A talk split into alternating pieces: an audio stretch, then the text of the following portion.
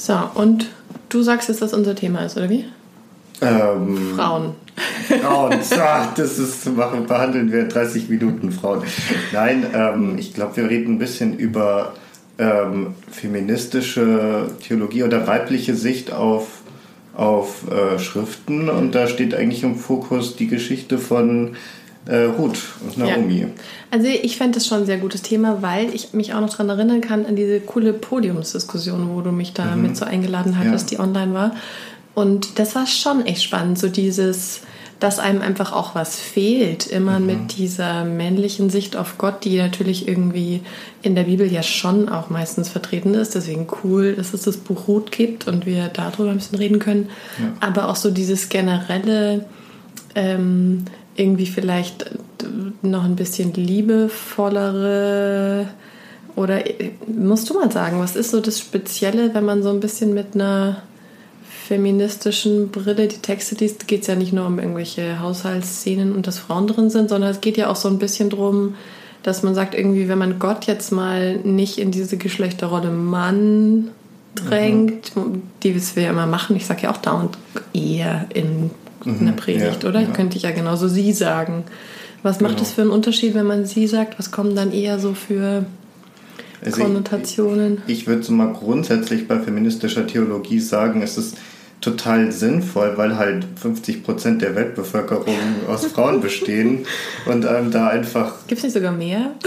ja, tatsächlich, ich glaube, es sind 45, 55 Prozent die Verteilung, glaube ich, ungefähr. Also es gibt ein bisschen mehr Frauen und ich finde, es fehlt einfach eine Perspektive. Also es fehlt auch einfach von einem wissenschaftlichen Standpunkt her, schaut man sich nicht alles an und Das schaut sich das nicht von allen Winkeln an. Das heißt, Ja. ich finde gerade in der, also gerade in der Kirchengeschichte zum Beispiel ist irre wichtig, dass man mal so Ja. Die Rolle von Frauen äh, erforscht ähm, und auch ansonsten, ja, was, was mir am Buch Ruth aufgefallen ist, ist wirklich dieses gefühlvollere und dieses ja, dieses Genau. weichere Erzählen auch alleine und, Ja. und irgendwie man fühlt sich ein bisschen geborgener. Es ist nicht so dieses harte und dieses und jetzt heiraten wir und dann gibt's Kinder, Kinder, Kinder oder Ja, genau. und hier jetzt äh, zerstören wir die Stadt und danach zerstören wir noch die Stadt und dann noch die Stadt. So, das sind halt viele Geschichten. Also man kann natürlich schon mehr rauslesen, ist schon Ja. klar, aber es ist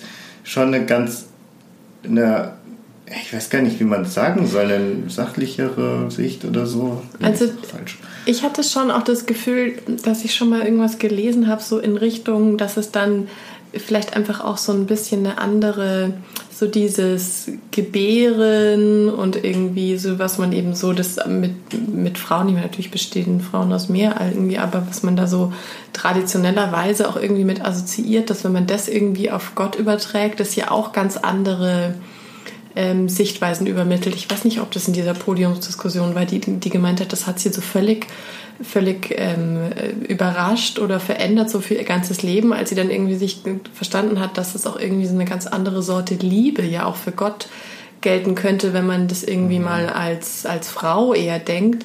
Und dann habe ich auch mir gedacht, ist es nicht auch so ein bisschen in Richtung irgendwie so Naturreligion, das sind doch auch immer irgendwelche Mutter Erde, so diese ganze Schöpfungsbilder. Ist das nicht auch was, was uns total fehlt, zu sagen irgendwie, hey, ähm, so dieses Verbindung an die Natur und das ist doch eigentlich auch alles irgendwie was, was Göttliches und haben wir uns da nicht vielleicht einfach auch total beschnitten, dass wir gesagt haben, irgendwie, das ist äh, natürlich kein Mann und keine Frau, aber wir behandeln ihn jetzt trotzdem, ihn, sie, Ja, ja, ja, ja. trotzdem mal als Mann. Also ich denke schon. Ja, wir sind übrigens vergelt's Gott, Servus. ja, genau, es war ein Cold Start. Zack, gleich mal zwei kalte Wasser geworfen. Und heute unterhalten wir uns über feministische Exegese am Beispiel vom Von Buch Ruth. Ruth. Genau. Wisst ihr überhaupt, um was es geht im Buch Ruth? Vermutlich nicht, gell? Sollten wir vielleicht mal kurz erzählen. Sollen wir kurz erzählen, aber als erstes, ihr kennt vielleicht das Buch Ruth, wenn schon mal jemand geheiratet hat, da regen sich die Pfarrer nämlich immer auf, dass da der Trauspruch, und meiner kommt da übrigens auch raus. Gibt nämlich nicht so viele schöne Trausprüche in der Bibel, weil es geht ja normalerweise nicht unbedingt um Liebe zwischen Menschen in der Bibel, sondern eher zu Gott, das passt dann immer nicht so richtig. Ja. Und da kommt eben der ein ganz begehrter, beliebter Trauspruch raus, der heißt, wo du hingehst, will auch ich hingehen, wo du bleibst, bleibe ich auch. Und dann regen sich aber immer die Pfarrer drauf, drüber auf, weil es da eben nicht um eine Frau geht, sondern jetzt kommt die Geschichte von Ruth. Ähm, um zwei Frauen. Yes! Oh, voll crazy Fand ich auch eigentlich. cool, dass es auch äh, vielleicht auch eine homosexuelle Liebe Ja. hätte sein können. Ja. Das stand ja in dem Text. Da habe ich mir Genau. gedacht, das ist ja. Ich fand es interessant, weil ich lese gerade einen anderen Text, eben auch von einer, von einer schwarzen, queeren Frau, die Mhm. eben versucht, ein bisschen einen Blick auf, ähm, wie schaut die ähm, schwarze Community auf Mhm. Bibelstellen auch. Also es ist ein anderes Thema, aber ähm, da reden sie auch drüber, zum Beispiel, wie, ähm, wie interpretiert man Stellen anders, die von, von Sklavenhaltern benutzt Oh. wurden, um die so zu behalten. Aber anderes Thema. Aber da hat Dean das nämlich auch gesagt, dass als sie das Buch erst das erste Mal gelesen hat, hat ihr das total Hoffnung geschenkt, weil das ja eine Liebe zwischen zwei Frauen plötzlich ist, die beschrieben wird. Ist es wirklich. Und ich, ich finde es auch nicht so unrealistisch zu sagen, warum könnte ja, also muss ja nicht irgendwie, also wir sagen jetzt erstmal, was es geht. Es Ja. geht um die Naomi. Naomi. Naomi. Genau. Okay, heißt sie nicht auf Hebräisch Naomi mit so einem Das kann sein. Lu- Kartuff oder so? Also Luther übersetzt es mit Naomi, aber es kann wirklich sein. Egal, also auf heißt. jeden Fall die Naomi, nennen wir sie jetzt, weil das ist im Deutsch auf jeden Fall geläufiger. Die ist eigentlich eine Israelitin Genau. und ist aber wegen einer Hunger Hungersnot gezogen nach Moab. Anna, das ist dein äh, Hochzeitsspruch, da musst Ja. du die Geschichte aber richtig Ja, kennen. total, die, muss die ich. hat in eine moabitische Familie eingeheiratet und Sag ich durch, doch, ist nach Moab gezogen wegen der Hungersnot nee, und hat da der Hungersnot, geheiratet. sondern sie hat dort geheiratet und dann ist dort eine Hungersnot Nein, das ist ausgebrochen. die zweite Hungersnot. In dem Text stand, hahaha, Oh. die, ist die ist doch, ist doch schon nicht glücklich weggezogen. Das stimmt. Wahrscheinlich ist sie aus Israel weggezogen, weil es da schon eine Hungersnot gab. Also vielleicht habe ich den Text aber Englisch auch falsch verstanden, aber es hieß doch, dass sie traurig zurückkommt und eigentlich ist sie aber auch schon traurig gegangen. Also das ist gar nicht so positiv. Also sie hat auf jeden Ist Fall ja Heimweh. wurscht, wir also sie hat auf uns so jeden ein Fall, bisschen. genau. Also sie ist in der Fremde und hat da geheiratet. Genau, und äh, die ganzen Männer sterben halt in der Familie durch Hungersnot, durch Krieg und so weiter. Genau, also ihr seht, da ging es einfach auch nicht so gut zu. Es gab da öfter Hungersnöte, ist ja auch klar, wenn es irgendwie das Wetter schlecht ist. Und in diesem fremden Land, in Moab, geht es also ziemlich zu und Genau. alle sterben. Söhne, Mann. Alle sind tot und Naomi beschließt dann einfach, dass es jetzt reicht, dass sie jetzt einfach wieder in ihre Heimat zurückkehrt und das ist Bethlehem. Nee, doch. Doch, Doch, das doch, ist Bethlehem, denke ich auch. Genau, Bethlehem. Ähm, Und ähm, genau, weil das sie doch dann der, von ihr stammt doch dann David ab. Genau. Und der ist doch aus Bethlehem. Genau, also sie geht zurück nach Bethlehem und da, und jetzt kommt's schon, ähm, geht sie nicht alleine, sondern es ist eben eine Frauengeschichte. Sie hat zwei Schwiegertöchter. Und das sind natürlich Moabiterinnen, weil sie hat ja in Moab gelebt. Also keine Jüdinnen. Und da sagt sie so, ich gehe jetzt heim, ihr geht jetzt am besten auch wieder heim zu euren Familien, eure Männer sind tot und was sollen wir jetzt hier noch? Und geht mal heim. Und dann sagt, sagen eigentlich beide, nee, wir wollen mit dir mitkommen. Ja. Und dann sagt sie nochmal, nee, das bringt ja gar nichts und was wollt ihr da mit mir und geht mal heim. Und die eine geht wirklich heim und die andere, die Ruth, Die folgt ja. Genau. Also äh, es ist ja so, dass, dass beide erstmal mitkommen quasi und die Naomi schickt sie dann nochmal, ich glaube an der Grenze sagt sie nochmal, dass die jetzt einfach nach Hause gehen sollen.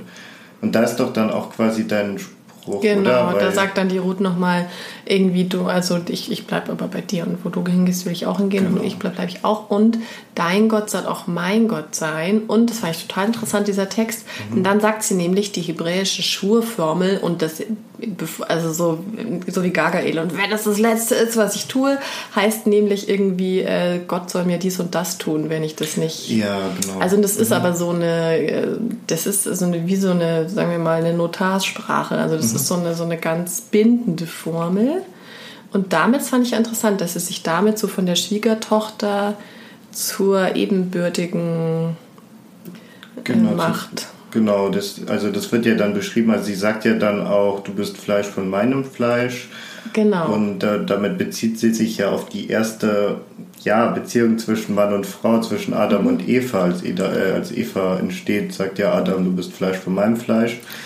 Und Genau. insofern also sind es gleichberechtigte Partner und man kann halt auch, wenn man mhm. das so lesen möchte, kann man mhm. sagen, die führen jetzt erstmal eine Beziehung wie Ehemann und Ehefrau. Genau, also eigentlich ist es so eine ähnliche Handlung, als würden sie da jetzt quasi heiraten. Also sie sind jetzt genau. gleichgestellt, ebenbürtig, aber eben wie Schwestern oder wie Frau und Frau. Genau. Genau, und dann äh, ziehen sie dahin nach Bethlehem und dann kommt ja so die nächste Frauenebene. Das fand ich nämlich auch ganz interessant, dass da so eine Frauen-Community in Bethlehem mhm. eben sie begrüßt und dass das scheinbar auch so gang und gäbe war, zu sagen, die Frauen sind so zur Begrüßung zuständig. Ja. Und die kennen die Noomi schon ja auch von früher, aber eben nicht mehr so richtig, weil sie dann eben sagt, ich bin nicht mehr Noomi, weil das heißt irgendwie die Glückliche ja. nicht, aber irgendwie so die. Ich, ich, also irgendwas, so irgendwas sehr Positives genau. und in dem Moment, wo diese, äh, diese Frauen kommen und also sie fragen ja zuerst mal, ist es Noomi? Also sie erkennen sie ja nicht so richtig. Gut, und aber das machen sie ja die ganze Zeit, dass sie fragen, wer bist du interessanterweise? Genau. Das, Diese Identitäts Findung irgendwie. Genau, ja. Und, und in den Momenten, ja, realisiert ja äh, Naomi oder Naomi, mhm. wie auch immer, ja, was, also wie sie sich verändert hat ja. und sagt, nee, ich bin nicht mehr Naomi, ich bin ja schlecht vorbereitet. Dein Hebräisch ist ja genau schlecht. Ich, äh, tra traurig, ich bin die Traurige. Ja. Ich habe aber auch vergessen, wie das Wort heißt. Genau, also sie benennt sich selber um quasi, weil genau. weil sie unglücklich ist. Und diese Frauen nehmen sie auf, hören ihr Leid und trösten sie quasi. Also das äh, ist so, die nehmen eine wichtige Rolle ein und auch vom erzählerischen Aspekt haben sie quasi diese ganze Geschichte, wenn sie äh, diese Geschichte, die sich in Bethlehem abspielt.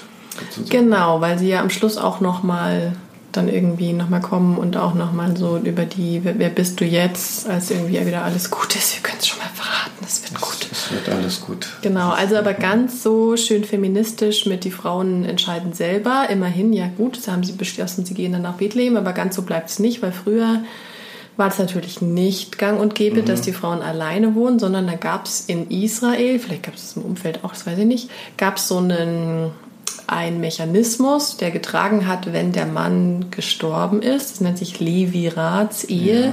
Dann muss der Bruder die Frau heiraten, also seine Schwägerin. Dass man irgendwie sagt, der spielt dann sozusagen den, seinen Bruder und tut so, als wäre er er und heiratet die auch mhm. und muss die versorgen.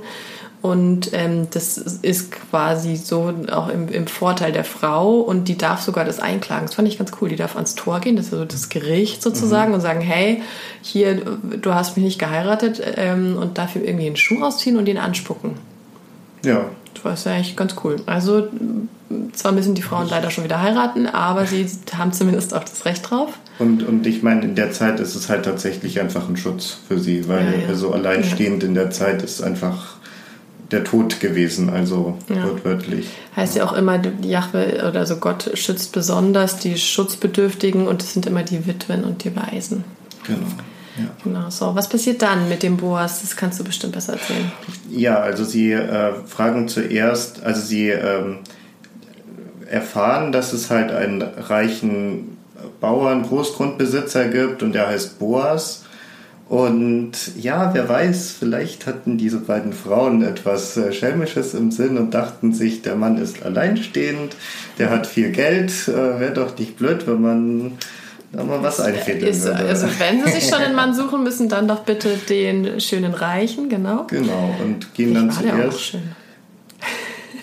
Vielleicht, wer weiß. Äh, ich will es doch hoffen. Äh, ja, die arme Ruhe. Genau. Ähm, nee, genau. Und ähm, also sie wollen quasi eine Ehe mit dem einfädeln oder ihn in eine Ehe reintricksen, aber davor müssen sie ja noch eben diese Levirats-Ehe, diese, ähm, diese rechtliche Position, da müssen sie sich absichern, weil eigentlich würde ja der nächste mhm. Verwandte quasi genau. sie heiraten. Und deswegen gehen sie zuerst zu dem, ich weiß gar nicht, Schwager, was weiß ich, ja.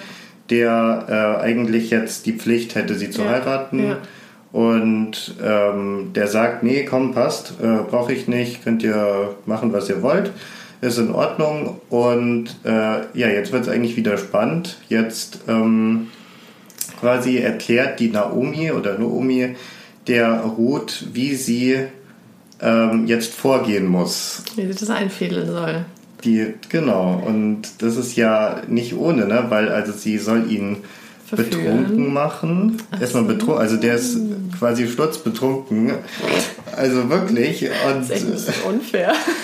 Ist, äh, Gut, aber andererseits, er kann es auch ahnen. Da kommt eine ledige Frau zu ihm aufs Feld und macht die betrunken. Also ich meine. Und der hat Geld, das passt schon alles. Der muss jetzt da nicht so rumheulen. Genau. Ähm, also sie macht ihn betrunken und dann legt sie sich zu seinen Füßen, wobei Füße was sehr Erotisches waren im, ah. im alten Israel. Das heißt, es ist quasi eine Metapher dafür, dass sie mit ihm schläft dann. Genau. Und äh, natürlich ohne irgendeinen Schutz und dann könnte da ja was passieren und dann wird sie plötzlich schwanger und ähm, er muss sie heiraten. Aber hätte er sie auch heiraten müssen, wenn sie nicht schwanger wird? Boah, ähm, glaube ehrlich gesagt nicht unbedingt. Egal, weil ich meine, also ist ja auch nicht Fall mehr äh, jungfräulich. Passt natürlich Gott drauf auf und genau. klappt auch gleich und wird schwanger. Und ähm, was ich aber total interessant fand, als die Naomi, also ja eigentlich ihre Schwiegermutter, ähm, die das ein bisschen einfädelt und sagt, jetzt gehst du dahin und dann machst du folgendes und folgendes, ist ja total interessant, weil sie da hebräisch eigentlich ja von den Konsonanten mhm. in der Ich-Form, das ja so dasteht. Ja. Und aber natürlich du meint, weil die Story geht ja nicht selber hin.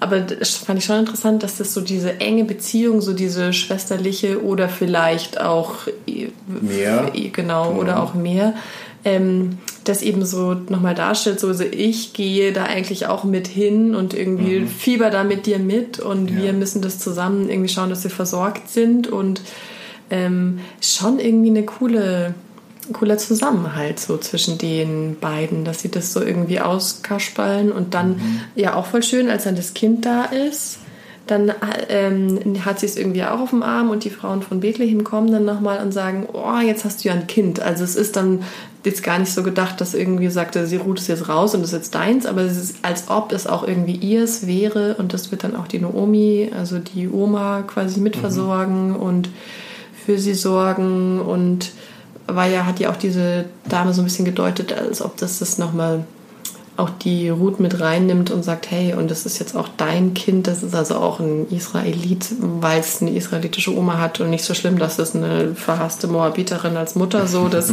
war ja da äh, genau, noch also nicht das, so besonders äh, Genau, also die, sie, sie gebärt das Kind und dann die letzte Szene, es ist ja wirklich interessant, dass nur noch diese, diese ähm, Schwesternschaft redet, also die, diese... Ja diese, diese Frauen von Bethlehem ja.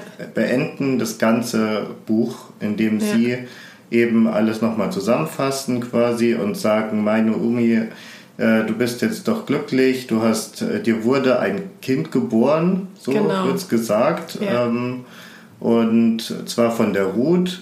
Das Problem ist halt einfach, dass die eben die Ruth ist eine Moabiterin ja, ja. und das ist halt einfach der Erzfeind gewesen. Ja, und die Ruth gebärt den Großvater vom David. großen König David. Und, und der soll natürlich kein halber Moabiter oder Viertel eben, oder Achtel genau. oder sonst was sein. Und ähm, am Schluss heißt sie doch auch wieder Naomi, oder? Dann ist sie wieder die glückselige, was weiß genau. ich auch. Mhm. Genau. Nicht mehr die traurige. Ja. Genau, also es wird immer diese Beziehung zwischen den beiden steht immer im Vordergrund. Oder zumindest, und das fand ich halt so interessant, also wir reden eigentlich gerade aus der Perspektive von einem Buch, äh, das ich gelesen habe und das mhm, wir beide jetzt gelesen haben. Ja. Das heißt Dangerous Sisters, ähm, kann ich nur empfehlen, ist zwar leider auf Englisch, aber ähm, ich finde, man kann es sogar auch wenn man ja, ganz man interessiert schon, ist, weil ich meine, es ist jetzt nicht lesen. die ganz hohe Sprache und nur Exegese auf Hebräisch, sondern es nee kann man schon lesen und, ähm, und sie versucht da halt eben, diese Autorin versucht, die ganze Geschichte anders zu deuten. Und mir hat es eine andere Perspektive auf die Geschichte tatsächlich gegeben, weil ich mhm. auch zum Beispiel in Bibelkunde einfach gelernt habe, das Buch Ruth, da geht es um äh, diese Leviratsehe. Also steht im Vordergrund. Und sie sagt ja, das ist nicht das, was im Vordergrund steht, sondern eben ähm, diese diese Identitätsfindung, gerade von äh, äh, Naomi und aber auch von Ruth. Also Ruth wird ja auch äh, quasi dann immer mehr beschrieben als quasi ja. Helferin für Naomi. Und ich fand es schon extrem modern, wenn man das mal so rumliest, weil die ja wirklich ständig fragen, wer ist es, wer bist du? Also auch als die Ruth dann kommt vom Boas zurück und dann schon potenziell schwanger sozusagen, mhm. fragt sie auch wieder, wer bist du? Also das ist ja klar, dass sie weiß, wer, der, wer sie ist, aber da geht es eben die ganze Zeit drum, wer, wer bist du für mich? Wer, wer, wer sind wir jetzt, jetzt wo wir hier mhm. sind? Und das ist eigentlich, fand ich schon ziemlich modern modern, dass man irgendwie sagt, hey, mein Leben besteht irgendwie, ändert sich, dann bestehe ich irgendwie vielleicht auch aus verschiedenen Typen in meinem Leben. Irgendwie früher war ich da die Moabiterin äh, zu Hause oder die Naomi die Fremde mhm. und jetzt bin ich nicht mehr die Fremde, jetzt ist die vielleicht die Naomi hier irgendwie dann eben auch quasi die Urgroßmutter von David und so. Also es ähm, ändert sich ja irgendwie ganz viel. Ja. ja. Ähm, und das fand ich schon eigentlich äh, ziemlich spannend und halt auch vor allem cool zu sehen. Da geht es nicht um irgendwie, wir brauchen einen Mann, klar schon auch, aber es geht um ein so ein, so ein neues Wir und wie sich das mhm. so konstituiert. Und das finde ich auch jetzt eigentlich noch eine gute Frage. Wie ist es so mit Familien oder eben bräuchten wir nicht vielleicht auch mehr solche Frauenclans für diese Frauen von Bethlehem oder so? Ist es ja. nicht auch was, was jetzt vielleicht nicht mhm. nur für die Frauen, vielleicht bräuchten es die Männer auch, aber ist es nicht auch was, was so ein bisschen fehlt, vielleicht zu sagen, hey, irgendwie zu meiner Identität gehören vielleicht auch irgendwie andere, die die beschreiben und wir mhm. leben vielleicht auch ein bisschen zu vereinzelt, um irgendwie glücklich zu sein. Ja, voll. Also ich glaube, gerade heutzutage, wo man auch im Alter so oft eine Einsamkeit ja. hat, ja. ist es ganz wichtig. Ja. Und also mit dieser Schwesternschaft, ich habe auch noch mal viel drüber nachgedacht, habe auch mit meiner Mutter drüber gesprochen und so. Und mir ist echt aufgefallen, so ähm, bei den Frauen so in meiner Familie, also war es mhm. halt so, diese, da sind die Männer relativ früh gestorben. Mhm. Und ähm, mir ist echt aufgefallen, diese diese Schwesternschaft, von der da auch in dem Buch gesprochen wird, die war da immer vorhanden in diesen Situationen. Also ah, ja. es ist ganz interessant, auch zum Beispiel bei meiner Oma, die ist ja äh, nach Kanada gezogen. Mhm. Und die und ihre Freundin, die alle aus Deutschland nach Kanada mit ihren Männern gezogen sind, die kennt sich ja bis heute und die haben das alles zusammen durchgemacht, mussten mhm. sich als Nazis äh, beschimpfen lassen mhm. und so. Und die haben aber zusammengehalten quasi und haben dann sind halt bis heute so fest äh, miteinander verbunden. Und ich glaube das ist schon so ein Thema. Das ist auch glaube ich nicht nur bei Frauen ein Thema sondern bei Männern auch. Aber vielleicht wird es bei Frauen halt nicht so sehr beleuchtet bisher. Ja. Ja, ja. ja. vielleicht sind aber auch Frauen weiß ich nicht wie gut die sind. So Männerbünde gibt es ja schon immer ganz gute Beziehungen. Vielleicht wäre das auch was was man eher nochmal beleuchten müsste, wie Frauen Kontakte knüpfen und dass sie es irgendwie. Vielleicht war das früher halt in den Familien, zwar halt irgendwie wahrscheinlich schon da und sich die aktiv suchen und bei den Männern vielleicht machen die das schon länger, keine Ahnung, aber auf jeden Fall spannendes Thema und vor allem dieses Buch mit diesen Dangerous Sisters fand ich schon auch interessant, dass das ja nicht die einzigen Frauen in der mhm. Bibel sind, sondern ja. dass es eben auch man das schön beleuchten kann, irgendwie wie, wie so die anderen Frauen, was die für eine Rolle spielen und ja natürlich auch in welche Rollen die halt so gedrängt werden. Also es gibt ja nicht so viele biblische Bücher über Frauen, deswegen war ja auch ein bisschen die Vermutung, dass das vielleicht eine Frau geschrieben ja. hat, das Buch Ruth. Fand ich jetzt auch nicht so weit hergeholt. Mhm. Ähm, und aber natürlich sonst immer nur so in diesem häuslichen Kontext, irgendwie Maria und Martha, die da Jesus bewirten. Ja und, Oder, und dann geht es so ein bisschen darum, irgendwie die eine hört dem Jesus zu und soll aber lieber der Schwester helfen beim, beim Essen mhm. machen. Also so ein klassisches häusliches Ambiente und Konflikt. Und ansonsten werden sie schon auch eher so ein bisschen benutzt oder müssen so ein bisschen tricksen, um die Männer irgendwie dahin zu kriegen, wo sie sie haben wollen, oder? Das stimmt, aber was ich halt auch total spannend finde, ist, dass sie halt sagt, dass ultimativ halt diese Frauen, diese Schwesternschaft halt entweder die, ähm, also die ganze Gesellschaft und den Haushalt stärken oder mhm. ihn halt zu Fall bringen können. Also dass diese Angst wirklich da ist, deswegen auch Dangerous Sisters. Ja. Mhm. Und deswegen, also ich glaube, darauf möchte das Buch auch hinaus, deswegen gibt es so harte Strafen gegen Frauen, weil, weil die so mächtig sind. Eben. Ah. Ich glaube, ich glaube, so hintenrum möchte das Buch das erklären. Mhm. Also mhm. da ist eine Riesenmacht da und letztendlich sind es auch die Frauen, die ja die Kinder gebären und das ist ja auch einfach gerade im Judentum einfach ja, ja. so, du bist über ja. die Mutter äh, jüdisch und ähm, ja, also es ist eine gewisse Macht da, man muss sie nur man muss sie halt nur irgendwo finden mal. Ne? Also so direkt ist Oder sie nicht drauf da. schauen sozusagen, dass man, ja, ja. Mhm. Genau.